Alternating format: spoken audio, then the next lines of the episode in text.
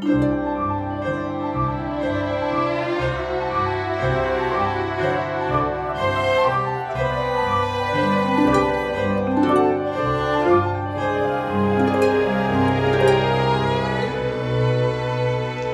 家好，欢迎收听 High Hanging Fruits，跳一跳摘到的果子，我是朱怡。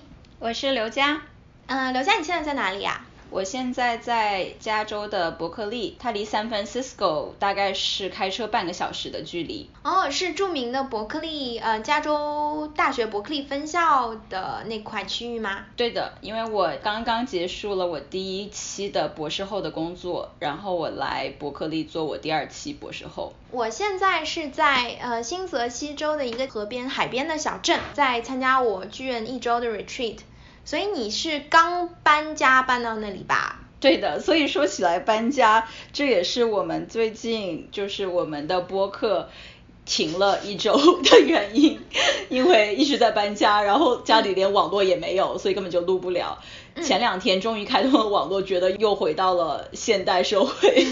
一有网络以后，就在想，本来是想录一段关于宇宙大爆炸的话题，但是因为最近一直在想搬家，整个脑海里面只有宜家家居的 catalog，然后 就想，啊那我们两个作为都是搬过很多次家，被这个真的是折磨得很痛苦的人，不如就来专门讲一期搬家好了，趁现在还有热度。对对对，感觉是一个令很多听众都会很有共鸣的话题。所以你第一次搬家不算那种跟着爸妈的搬家，你是去搬去哪里？就是高中住校啊，因为大家都是独生子女，然后又是第一次离开家，所以想想还蛮好笑的。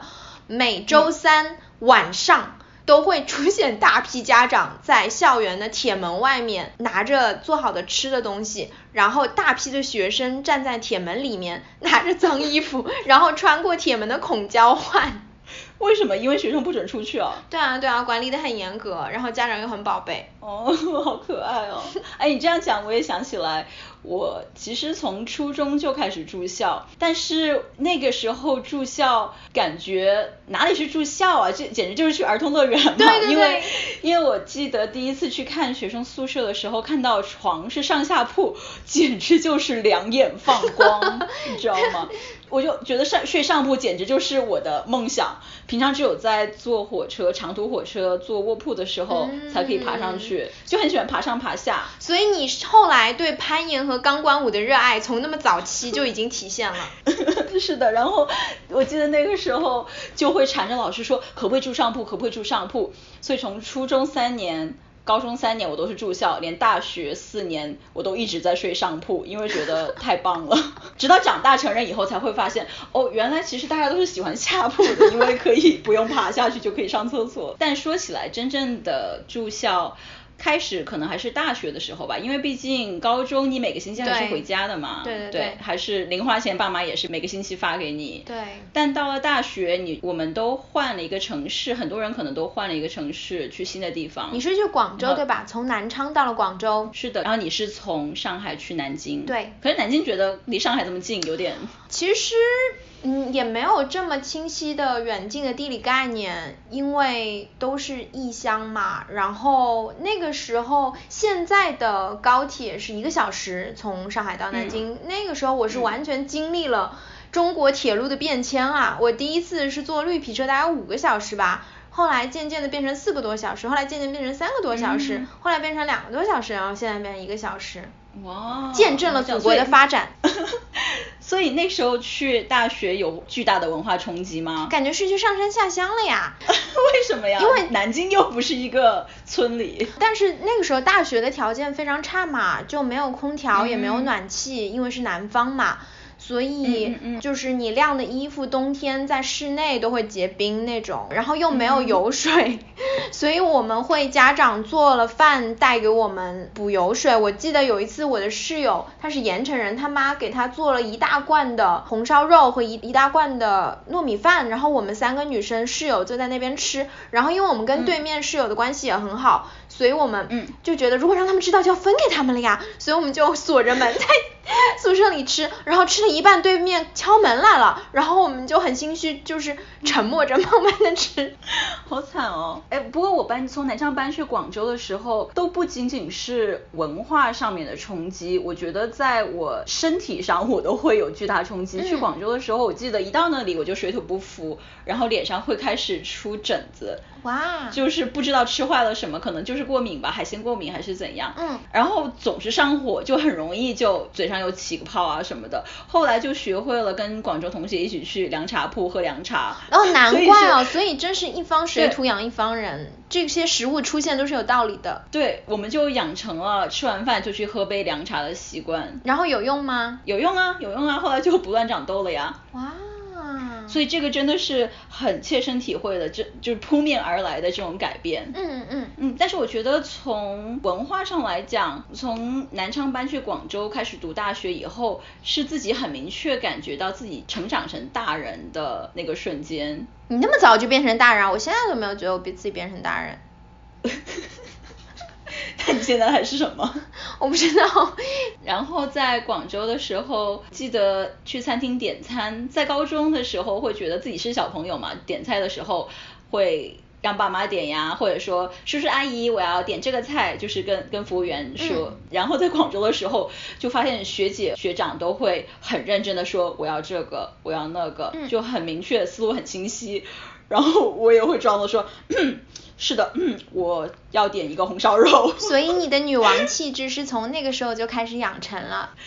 嗯，被被迫 被迫要开始独当一面的，但是很快也就习惯了嘛。然后大学之后我们都出国了吧，在研究生阶段。对对，你你不是从从大学就开始？对，我大三的时候去了挪威念交流生。那那个冲击应该比在国内搬家冲击要大很多吧？对啊，那个是零七年，所以很多很多地方，国内跟这种西方发达国家还是很不一样的。看到什么都觉得哇，这个我没有啊，那个也没有，第一次看到。嗯。所以呢？其实搬去的时候还没有那么多带各种各样的东西，但是回来的时候我真的带了很多土特产，以至于我的 行李一件就是五十公斤超重，然后在机场要很慌忙的找箱子找包，然后分装还有罚款什么的。你还记得自己都买了什么东西吗？很蠢的，买了当地的挪威的 cheese。那 有吃掉吗？后来没有啊，就是当时就觉得过了这个村就没那个店了嘛，就觉得啊我就回去了，好像再也不会再来了。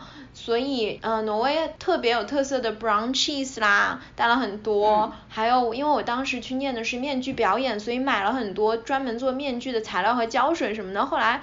也没有再用过。我第一次出去搬去美国是搬去明尼苏达州，是在美国中西部。那次还蛮 sweet。我因为是去读研究生，所以。学校的中国学生会就联系了当地的教会，一些家庭就问我们的行程，然后在机场接我们。我就是一个 host family，叫什么借宿家庭，他们接我。然后我记得很清楚，就是下飞机以后，他们接我，开车开在回家的路上，边上的房子都是一颗一颗一颗，就是因为在中国大家都是全都是高楼大厦或者就是平板楼。然后很大大家都都是住住公寓嘛，就就中国的都是那种水泥房，就是灰灰灰扑扑的，但是美国的房子是单门独户，而且每个房子都长得很不一样，我就觉得好可爱哦，然后觉得好像进了童话世界一样。而且另外在明尼苏达，我发现很快我就改变了自己的购物习惯。因为刚去的时候虽然带了一些东西，但是还是没有带够，因为你只能带两个大箱子嘛。虽然带了什么被子啊、菜刀啊什么的，但是还是有很多忘记的。然后就会让我的 host family 带我去商场里面买东西。我就是还是带着以前的习惯，你要见到什么就，比如要冬天的衣服，拿一两件就去去试一件试。我在排队的时候就发现，咦，其他人都是推着一整辆车进去，里面可能有三四十件衣服吧，我才我才知道，哦，原来美国人是这样买衣服的，我就觉得很新奇，然后自己就也开始推一辆车进去，试试的都觉得不错，然后有时候会买一口气买十几件衣服，因为大家都是这样买嘛，也自己也觉得，哦，那还蛮正常的，就开始变成一个疯狂购物的消费主义至上的人。听上去是。快时尚 fast fashion，像 H&M 啊什么，就是这类的品牌，所以它就是以很平价，然后刺激你买很多。尤其是中国和美国的价钱差异，就好像 Banana Republic 啊，还有 Victoria's Secret，在中国其实很贵的，但是在美国价钱就很便宜很便宜啊。看到的时候就会觉得哇赚到了，就会忍不住买很多。嗯嗯。然后那时候觉得好疯狂哦，买了好多好多衣服，其实很多都不不适合自己，但是因为看到周围的同学都在穿。所以忍忍不住。对对对，哎呦，其实我觉得每个女生好像都会经过这个阶段，就是啊世界被打开了，然后疯狂试不同的，然后渐渐才会找到适合自己的风格，然后就会购物欲变得正常一些。对我我还会看到自己以前什么有荧光色的袜子，现在在想为什么为什么？哎，送给我送给我，我会喜欢。扔了扔了扔了。哎，不过你后来读研究生的时候，你是搬去纽约。对。那这一次搬家和第一次搬去挪威感觉像吗？其实那个时候再来纽约，一个是觉得跟上海太像了吧，就没觉得没什么太大的差别嘛。而且因为有又是出过，已经出过一次国了，所以再出一次没有太大的就没不会再那么大惊小怪嘛，也知道哦，国外这个也买得到，那个也买得到，所以来也不会带很多东西。哦，其实你说起纽约，我倒是觉得纽约不是美国，因为我后来从明尼苏达。搬来纽约的时候会觉得，哎，那不是感觉就是搬去了一个讲英文的中国大城市。对，是啊是啊。纽约和中国的相似程度超过了纽约和就是美国剩下的地方。其他城市是的是的，有一句玩笑说，如果你离开了纽约，你就不得不住在美国了。但是在纽约住了这么多年。也交了很多朋友，我会发现几乎所有的人都是搬了无数次家在纽约。是的，是的。你算得清你搬了多少次吗？我先在 Morningside 那边搬了两次家，嗯，住了六年一共。后来又搬到了 Hudson Yard，现在 Hudson Yard 那边是非常非常高尚的地段，新开发的楼盘啊什么什么，但是我住的那个时候还没有完全开发起来，在那边又住了一年，然后又搬到了东村 East Village，整个的气氛是非常嬉皮，大街上全是滑板，连中老年人都在滑滑板，然后每到周末。就是外面很吵很吵，然后你会听到外面的人在街上呕吐的声音，喝多了。然后现在呢，住在呃中城东 Midtown East，整个就跟之前都很不一样。那个这就是银行区了，现在。对，除了华尔街之外，纽约的另一个金融区，周围除了很多金融机构，还有很多酒店，然后还有很多牛排馆，因为你知道金融家都很爱吃牛排。嗯。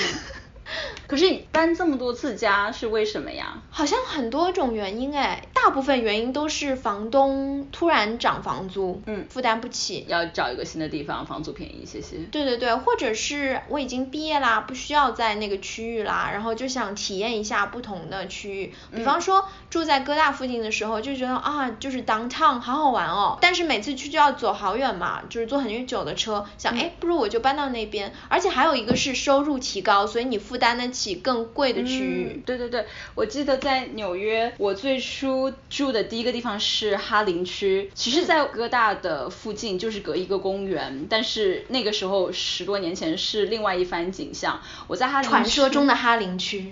对的，我在哈林住了三个月，然后就马上就搬走了。签房租其实一般签一年嘛，但是三个月之后我决定搬走，是因为有一天晚上我想下楼去买可乐，突然听到三声爆竹声音，然后我就说，哦。这今天是什么节日？大家在庆祝吗？突然过春节啦！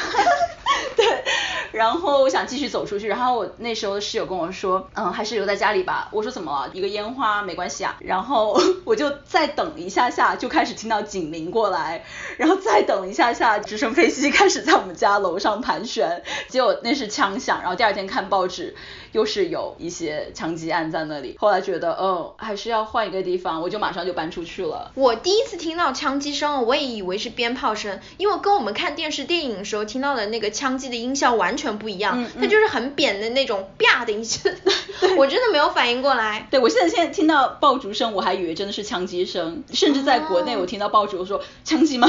对，在美国就会让你有这种反应。其实我住在哥大附近的时候，我们那个楼是毒贩家族住的楼，因为在纽约那种 rent control 的楼，如果你世世代代住在里面的话，它不能给你涨房租涨太多。嗯嗯。所以如果你从七十年代八十年代就一直住的话，住到今天你房租是非常非常低的。嗯。然后我们那个楼里就有毒贩家族的奶奶住在里面，妈妈住在里面，儿子住在里面，孙子住在里面。其实这个楼的环境本身安全性还是蛮高的啦，因为 you don't shit where you eat。嗯。但是我们会经常看到有一些莫名其妙的人在楼前面晃荡，就是他们的客户啊什么的嘛。嗯嗯。然后很搞笑的是，我们隔壁是个 rehab，是个戒毒所，非常完整的一个商业链。那你还是安全的度过了你的。对，一开始会比较大惊小怪，嗯，而且的确是有时候会突然楼下出现了一个角落，它会放很多很多蜡烛和花圈，好像是。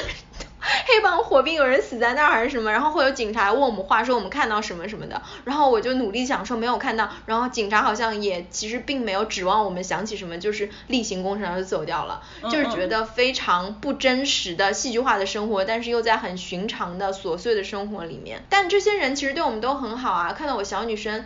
平时来来去去的提这个大行李箱，都会主动帮我搬上去。然后如果他们这些小年轻有任何对我们不太尊重的地方，他们的妈妈阿姨都会骂他们。好可爱哦！我也像你一样，在 Harlem 住完以后，我又搬去了皇后区 Astoria，然后又搬回了曼哈顿。就像你说，就是找到一份更稳定的工作以后，就搬回了曼哈顿。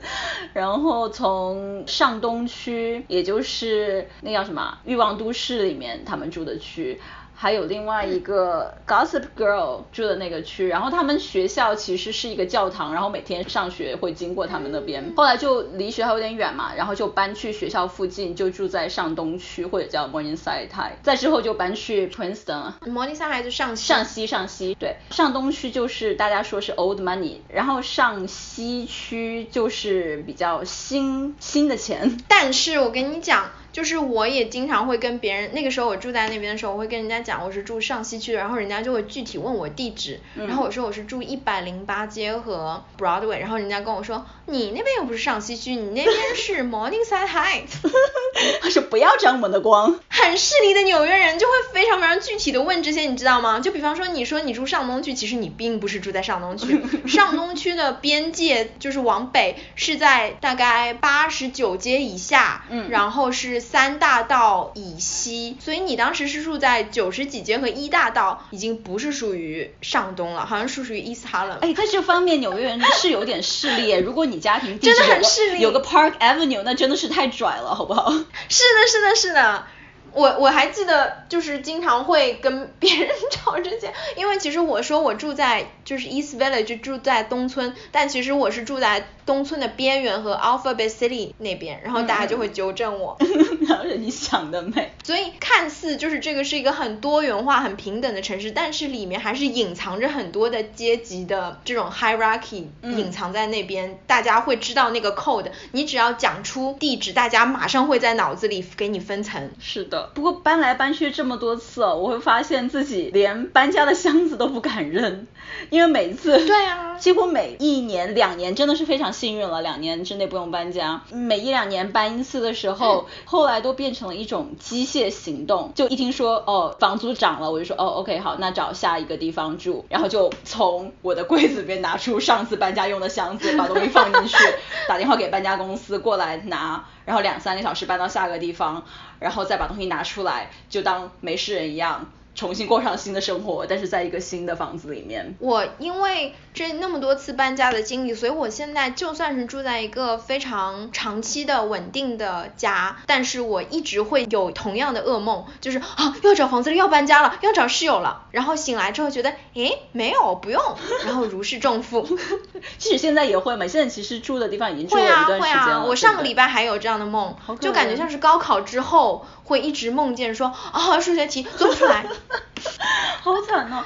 但是在纽约搬家不只是经常要搬来搬去啊，因为大家就是生活方式的变动而麻烦，还有其他纽约独特的麻烦，对不对？会有很多奇奇怪怪的，不是说你有钱你就能租到房子的，他要看你要担保，你要出你的工资单，还有信用记录。对，就是都是学生嘛，或者你是刚刚毕业实习，你哪有那么多那么高工资啊？他要求你的收入是你要租的这个房子的三倍，嗯，而且是你的年收入啊是要你总年的房租的三倍。那个时候实习什么的都是几个月的嘛，怎么可能？对啊，像纽约一个一房一厅。很容易就两三千嘛，那按他们的规矩，那你的月收入要到八九千美金才可以租，哪有谁一毕业就赚那么多钱呀？那些念金融、金融工程、软件的，可能一毕业就是这样吧。好吧，无法想象富人的生活是怎么样的。嗯嗯嗯，或者你就是找个担保人，然后是符合这样的条件。我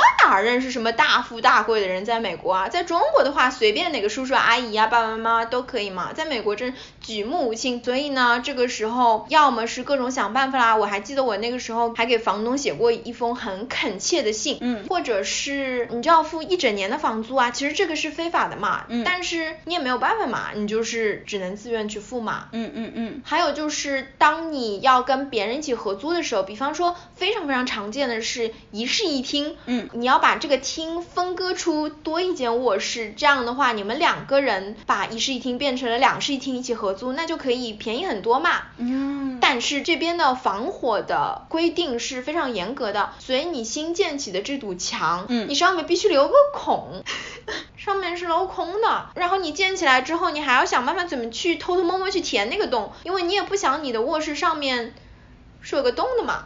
啊，所以你其实是毕业以后还是有过室友的吗？对啊，对啊，我记得我住在哥大附近的时候，我是自己租下了一个三室一厅，嗯，自己再把其中两间分租出去，嗯嗯嗯，所以是三个人一起住，然后呢，另外两间的人就一直来来去去啦，嗯嗯，所以我其实作为一个二房东，其实压力非常大的。那些都是从哪里找的室友呀？大部分都是哥大的学生啦，朋友介绍啊什么什么的，嗯，其实，在这种情况下。一旦有空缺，那我就必须自己出钱去填那个月的空缺嘛，所以压力非常大。嗯，一个是必须要找到靠谱的人，嗯，长租的人，另外一个是一旦有任何空缺，比如说对方说啊我要搬了，他就拍拍屁股走人了，嗯嗯，那我就得马上找人，所以精神压力非常大。但是诶，自己也嗯 manage 了五年，还活下来了。哦，我倒是觉得我跟你是相反的，我不喜欢有室友，所以我宁愿住比较便宜。区或者住很小的房子，也不想要室友，因为我觉得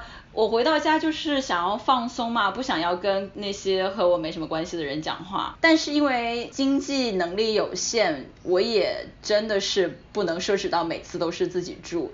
最近的一次在普林斯顿做博士后的时候，就发现那边地价好贵哦。我一个人住一室一厅，我就是工资其实有点吃力。所以我像你那时候一样，我自己找了一个三室一厅，然后要找两个室友。我找了好多好多室友，到处发广告，然后到处问朋友说谁要找房子。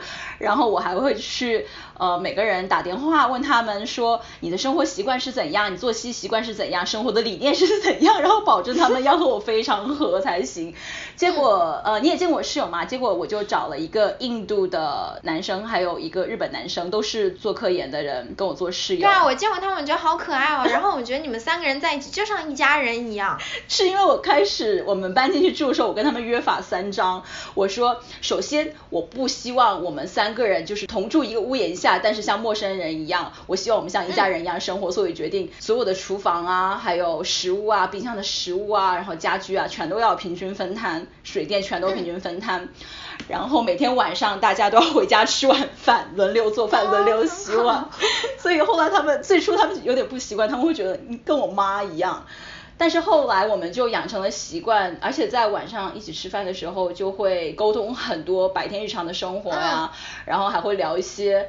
很奇妙的东西，因为我们自己本身都是做研究的，所以会讲自己工作上的东西。结果，结果，结果，觉得我们现在即使分开以后，还是会保持联系，就真的变成了像家人一样的朋友。嗯，而且我还注意到，因为我去过你们那边，我发现你们真的是极简，因为我知道你是很喜欢极简的人，所以你们三三个人居然都没有床，三张床垫放在空荡荡的各自的卧室里，我觉得好好笑哦。是的，因为这也是我们最初搬在一起，我约法三章其中之一，也不算是我了，因为他们正好碰到一个是日本同事，其实你也可以想象日本人他们本来就很爱整洁，反正他们也能睡榻榻米，就放在地上 放在地上，所以我们就大家都互相约定说家里不要有多余的工具，所以我们在普林斯顿三个卧室，每个卧室里面只有一个床垫在地上，然后一个枕头一床被子没了，然后在客厅里面只有一张沙发，我们三个人可以坐，再加一张饭桌可以吃饭就没了，所以搬家的时候很容易了。的确，你搬家太多次之后，你就会潜意识里面避免买一些，就是囤积一些装饰性的东西、没用的东西、大件的东西、很重的东西。我发现，因为我很怕收纳理箱子、拆箱子这种活动，所以我后来买的所有的家具都是带兜的，就是就是有一个塑料箱子。然后你知道，其实那样的家具看上去是非常不高级的、不成人的。哦，就是你家那些宜家的儿童家具是吗？对对对，我有一个柜子就是宜家儿童区买的，就是有很多彩色的篮子，所以搬家的时候你不用把这些抽屉里的东西理出来，你直接端个篮子走就好啦，好方便。这就是在你家，每次去你家借住，我经常会幻想把你那些箱子都扔掉，因为你很容易有箱子就会把东西往里塞，然后塞到底下你就看不到。对对对，因为其实我觉得本性当中我是个很 high maintenance 的人，就我现在在这边跟巨人 retreat 一周，我都会带很多。比如说我会带我的吹风机，所以我本身是一个会有很多东西的人，很考究的人，但是又因为搬家本能想要减少东西，所以我现在家里是一半的家具是成人的，就很好的材料，大理石啊，嗯嗯，原木啊什么什么，然后另外一半就是宜家的儿童区的家具混合在一起，风格很奇怪。啊，所以一个代表了你真实的内心，一个代表了你向往的生活，所以你在其中 来回挣扎。啊，但是我也很难分辨哪个是我。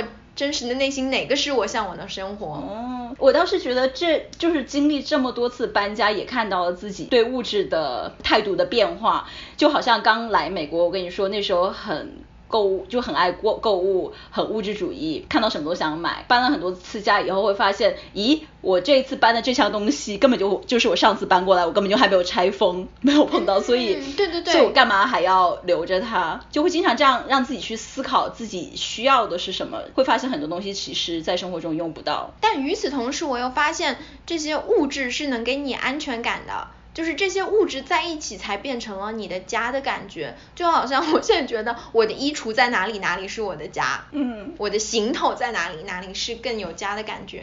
我觉得我有一点点走极端，我很希望自己不要通过物质来定义自己是怎样的人，或者哪里是自己的家。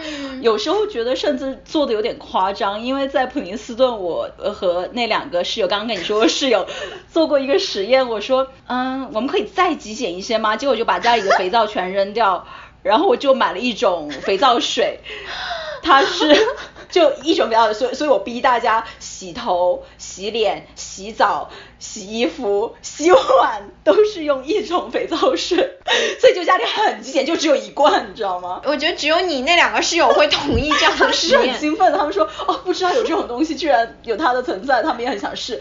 后来直到两个星期以后，我的印度室友麦过来跟我说。刘佳，就是碗好像洗不干净，我们可不可以买正常的洗碗液？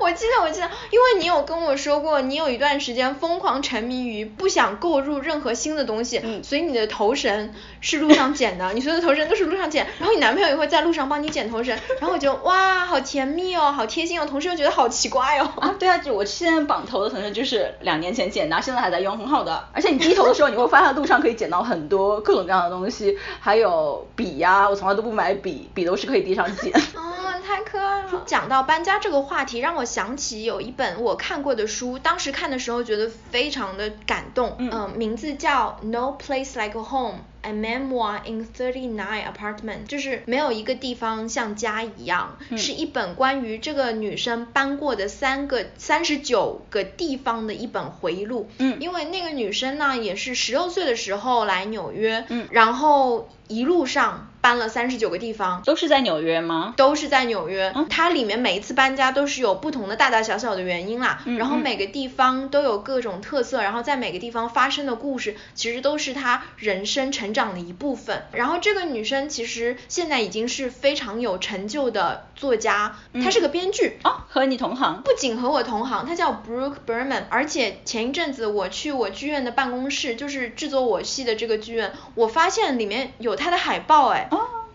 所以我觉得啊更贴近了，就都是同时在比较很年轻的时候，就什么都不懂的时候搬来纽约，然后在这个搬家的同时也在成长，然后又在追求自己的理想。嗯。嗯，我记得它里面有好几个故事让我特别触动，一个是有一次他住在一个很有钱的女生朋友的家里，在上东区借住在那边，嗯，然后他就发现简直是另外一个世界，怎么有另外一个阶级那么高贵的阶级，那么豪华的房子存在？嗯，他后来发现如果他跟男生约会，然后带那些男生回他的家。是去这样的地方的话，从踏进大堂的一瞬间，那些男生就会接收到信号说，I can't treat this girl like shit，就不可以对这个女生很很随便、很轻慢。对对对，所以物质和阶级本身是有一种权力感在里面的。所以从很小的时候就已经看到这么 残酷的现实。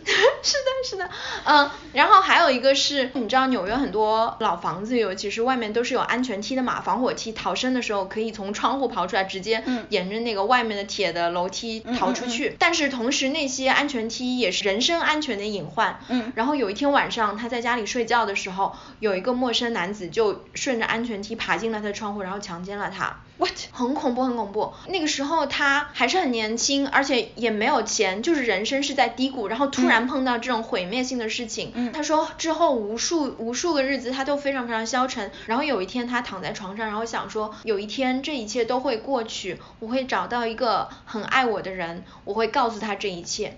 然后他后来就找到啦，然后他现在有很幸福的家庭，有个小孩，也很功成名就。所以他走出了那个阴影，然后把它写进书里面来，成为他就是这个三十九个地方的回忆录当中的一章。有点后怕，因为我也住过很多个老房子，然后有是的，是的，有防火梯的地方，自己还会爬上去玩。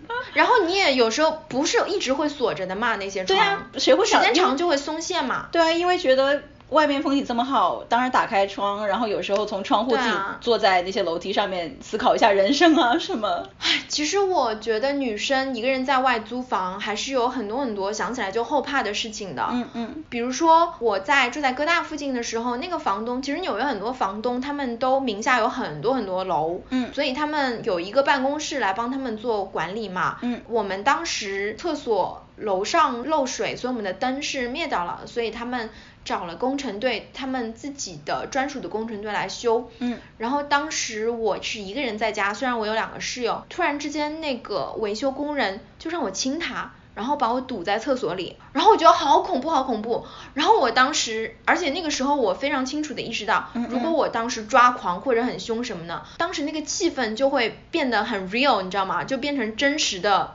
很恐怖的事情了，所以我当时就嬉皮笑脸啊，跟他开开玩笑啊，然后把他打发走，然后他就说啊我要出去拿个东西什么的，然后就走了，然后我马上反锁门，然后我就打电话给房东，然后房东其实是非常紧张的，然后他说啊对不起啊什么什么的，然后当时因为我刚来嘛，新来的很嫩，就很老实，我也不知道这个事情的严重程度嘛，其实是非常严重的，嗯嗯，但是我当时本能的觉得这个房东和他们那伙人是不会因为我把这个人解雇的，因为他们所有的维修工人都是东欧人，就很明确的。他们都是老乡啊、朋友啊、哥们儿啊什么的，嗯嗯所以我觉得就算是我把这个人搞得解雇了，我的日子也不会好过，因为他们还是一直在那儿的嘛。然后我就是只是要求他说你不要再派这个人来了，然后那个房东说好的，然后他们就再也没有派任何人来。三个月我们的厕所的灯都是灭着的，与此同时我还能看到这个人一直在我们楼里晃，因为他还修其他人家嘛，好恐怖。哦，对，你让我想起有时候就是在学校的厕所里面还会看到。一些教女性防身术、叫跆拳道啊的那些课，可能都是因为这些吧。然后后来我又搬到了东村，那个时候其实是我第一次一个人住。嗯。然后我当时那个楼管也很奇怪，他是住在我楼下，他也是住在楼里，然后他有所有人的钥匙哦。其实纽约那种大楼的楼管都是有所有房间的钥匙的嘛。嗯。所以如果那个人你觉得有问题的话，你真的是很没有安全感。嗯。而且那个人。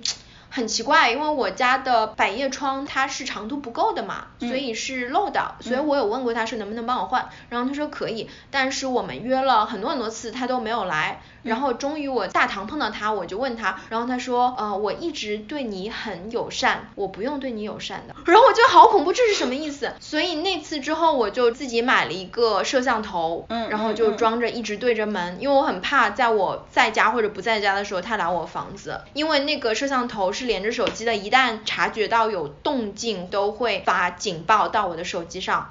嗯但是其实也没有抓到任何奇怪的事情，但是那个就会一直发警报，他妈的我睡觉晚上睡得好好的就给我发警报，像有鬼一样，好恐怖。哦，你让我想起那个时候我们还讨论过，这个其实不只是纽约了，在很多地方女性自己对独居在国内的时候都会碰到的一种困境，然后还会教你一些小技巧啊，比如说在门口放一双男人的鞋啊，对，假装家里有男生，但是觉得经过这些事情多了之后，也就知道怎么样处乱不惊。嗯就是其实你慌张啊、抱怨啊、跟朋友吐槽都是没有用的，因为你只有靠你自己，然后你自己要去实际的解决这些问题。我记得我现在住的这个房子，然后有一个门卫，就是对我带有一点调戏，又有一点，就因为我长得很小嘛，很容易被人嗯就是不严肃的对待那种。然后比如说我有时候忘带钥匙，到楼下去拿备用钥匙，他就会说给我一个微笑，我就给你哦。好 creepy 呀、好 creepy。很 creepy，很 creepy。然后有时候我下楼，嗯，我从电梯里下来，我要去拿我的包裹，然后就发现他已经站在电梯门口拿着包裹等我了。就是这种殷勤程度让我觉得很恐怖，你知道吗？嗯嗯嗯。然后我就一直在想这个怎么办嘛。嗯后来有一次过圣诞节的时候，圣诞夜，然后我就发现有几个大楼里面的工作人员还是在加班嘛。嗯然后我也没有想很多，我就觉得啊，好不容易啊，因为这个对于他们来说就像是新年嘛。嗯春节春节的那种感觉，那么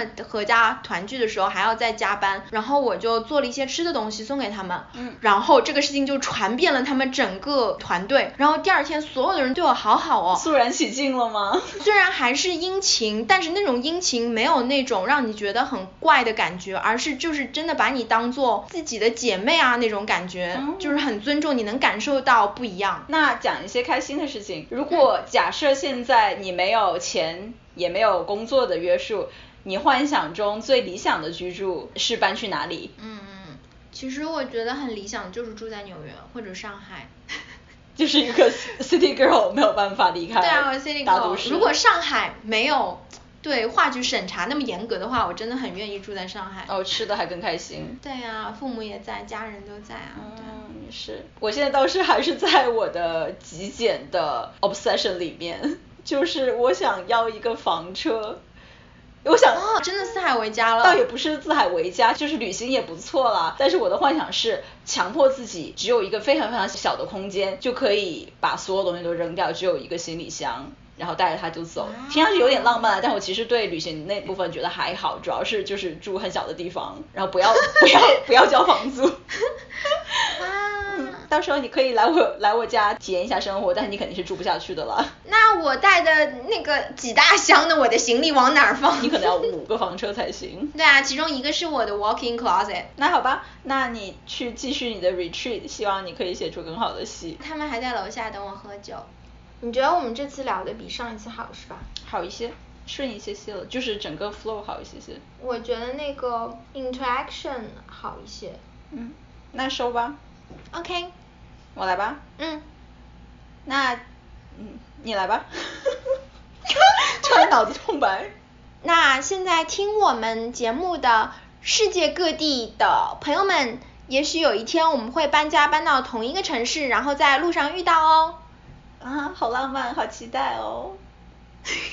现在真的是搬完家以后，觉得终于松了一口气，因为在搬家之前，整个脑子都很糊，没有办法专心做任何事情。现在家里算是有家的样子，觉得终于可以安心开始干正经事、工作，还有像我们之后的节目了，好开心！好期待哦！好期待你下个月你会过来，可以看到我新家，然后你可以看到我又扔掉了一些东西以后家的样子。好期待哦！然后我们到时候会一起骑车去海边，体验你新发现的这个加州生活的模式是怎么样。嗯，那我们今天就讲到这里啦，我是刘佳，我是朱怡，拜拜。拜拜。